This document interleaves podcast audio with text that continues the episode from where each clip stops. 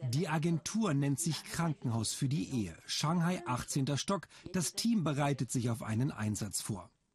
Ming Li ist die Chefin hier, ihr Spezialgebiet Vertreibung von Mätressen. Die Aufträge kommen fast immer von betrogenen Ehefrauen, die noch einen Rest Hoffnung haben. Zunächst tolerieren die Ehefrauen meist die Affäre, denn bei einer Scheidung wird der Ehemann mindestens die Hälfte des Vermögens mitnehmen. Eine Trennung wäre auch nicht gut für die Kinder. Und vielleicht verdient der Ehemann ja in der Zukunft noch viel mehr Geld, das dann alles der Geliebten zusteht. Mit solchen Überlegungen bleiben die Ehefrauen erstmal tolerant. Ming Li schickt ihr Team zur ersten Kontaktaufnahme. Die Geliebte hat ein Restaurant. Die Mitarbeiter der Agentur tragen falsche Namen, haben erfundene Lebensläufe und schleichen sich so in das Leben der Nebenbuhlerin ein. Ein Job zwischen Eheberatung und Agentenleben. Sie müssen das Vertrauen der Geliebten gewinnen, um sie dann zu beeinflussen. Yu Cheng hat wie die meisten eine psychologische Ausbildung. Dieser Fall ist weniger kompliziert. Die Geliebte hat ein Restaurant, deshalb haben wir leichteren Zugang zu ihr.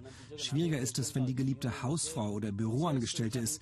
Dann müssen wir uns mit ihren Tagesabläufen vertraut machen und planen, wann, wo und wie wir ihr am besten begegnen können. Oder wir müssen am Telefon so tun, als hätten wir uns verwählt.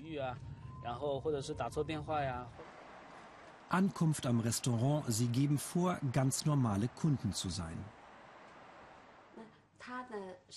Bei Ming Li in der Agentur sitzt die betrogene Ehefrau. Sie will nicht erkannt werden. 48 Jahre alt, sie ist niedergeschlagen, nervös. Mit einem versteckten Aufnahmegerät und GPS-Ordnung kam sie ihrem Mann auf die Schliche, der keine Ahnung hat, dass seine Affäre schon aufgeflogen ist. Erst dachte die betrogene Frau über Scheidung nach, dann kam die Angst vor der Zukunft, vom finanziellen Abstieg und dem Alleinsein. Sie will nicht aufgeben. Nach einer Scheidung würde es mir nicht besser gehen. Das wäre der falsche Weg. An Scheidung denke ich nur, wenn die Wut hochkommt. Tief in mir will ich mein Leben weiter mit ihm verbringen. Ich will nicht, dass meine Familie einfach so verschwindet, nach über 20 Jahren mit allen Auf und Abs. Die Kundin wird auch beraten, was sie selbst ändern muss, um die Ehe wieder glücklicher zu machen. Um die Geliebte kümmert sich derweil Ming Li.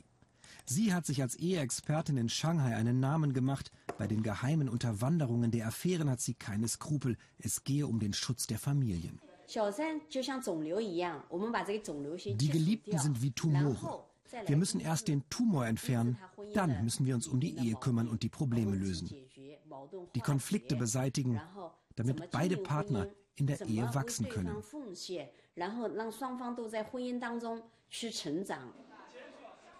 Die Operation Geliebtenvertreibung läuft an. Wir filmen heimlich am Nebentisch. Die betrogene Ehefrau vermutet, das Geld fürs Restaurant stamme von ihrem Ehemann. Die Geliebte ist etwa Anfang 30. Herr Jü und sein Team wollen mit ihr ins Gespräch kommen. Sie steht hinterm Tresen. Sie geben vor, an einer Essensbestellung für ein Firmenfest interessiert zu sein. Die Tarnung darf nie auffliegen. Die Geliebte würde wütend und die Affäre erst recht weiterführen, befürchten die Eheretter. In China kommt es häufiger vor, dass sich reiche Männer mit jungen Geliebten schmücken, für sie Wohnungen mieten, sie mit Luxus ausstatten. Man nennt die Damen Xiao San, die kleine Drei. Sie gelten als einer der Hauptgründe für die rund 10.000 Scheidungen pro Tag in China.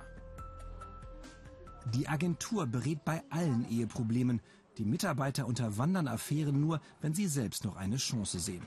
Und die Kundinnen müssen Geld haben, mehrere 10.000 Euro kostet der Dienst, ohne Geld-Zurück-Garantie.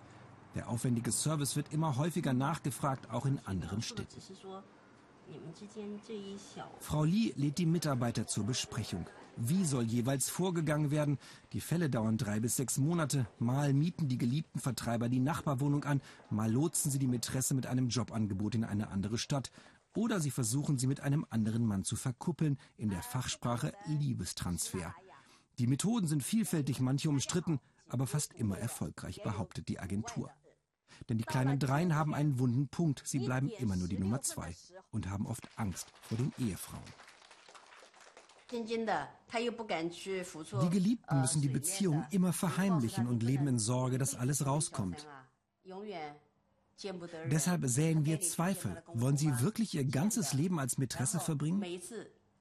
Der Mann wird sie nie seinen Eltern vorstellen. Alle Feiertage muss sie alleine verbringen, denn er ist bei seiner Familie.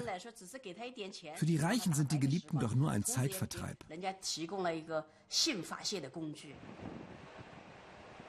Im Restaurant ist die Stimmung schon gelöster.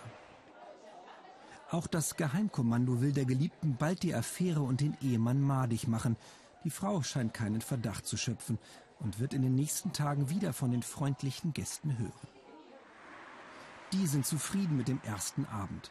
Geliebten Jäger Jü sagt, er vertreibe pro Jahr unbemerkt etwa zehn Nebenbuhlerinnen, um die Ehen zu retten. Und auch in diesem Fall sind sie zuversichtlich. Wir werden hier einen Liebestransfer versuchen.